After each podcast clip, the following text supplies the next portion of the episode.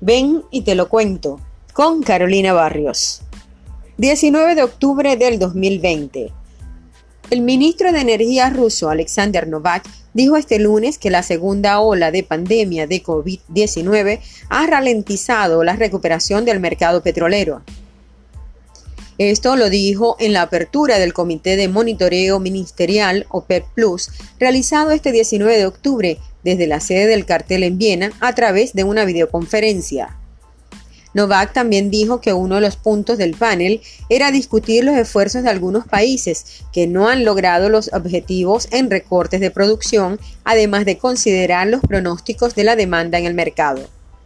Así, la Organización de Países Exportadores de Petróleo y sus aliados, OPEP Plus, encabezados por Rusia, reconocieron este lunes que la recuperación de la demanda petrolera es más lenta de lo inicialmente previsto debido al efecto de la pandemia.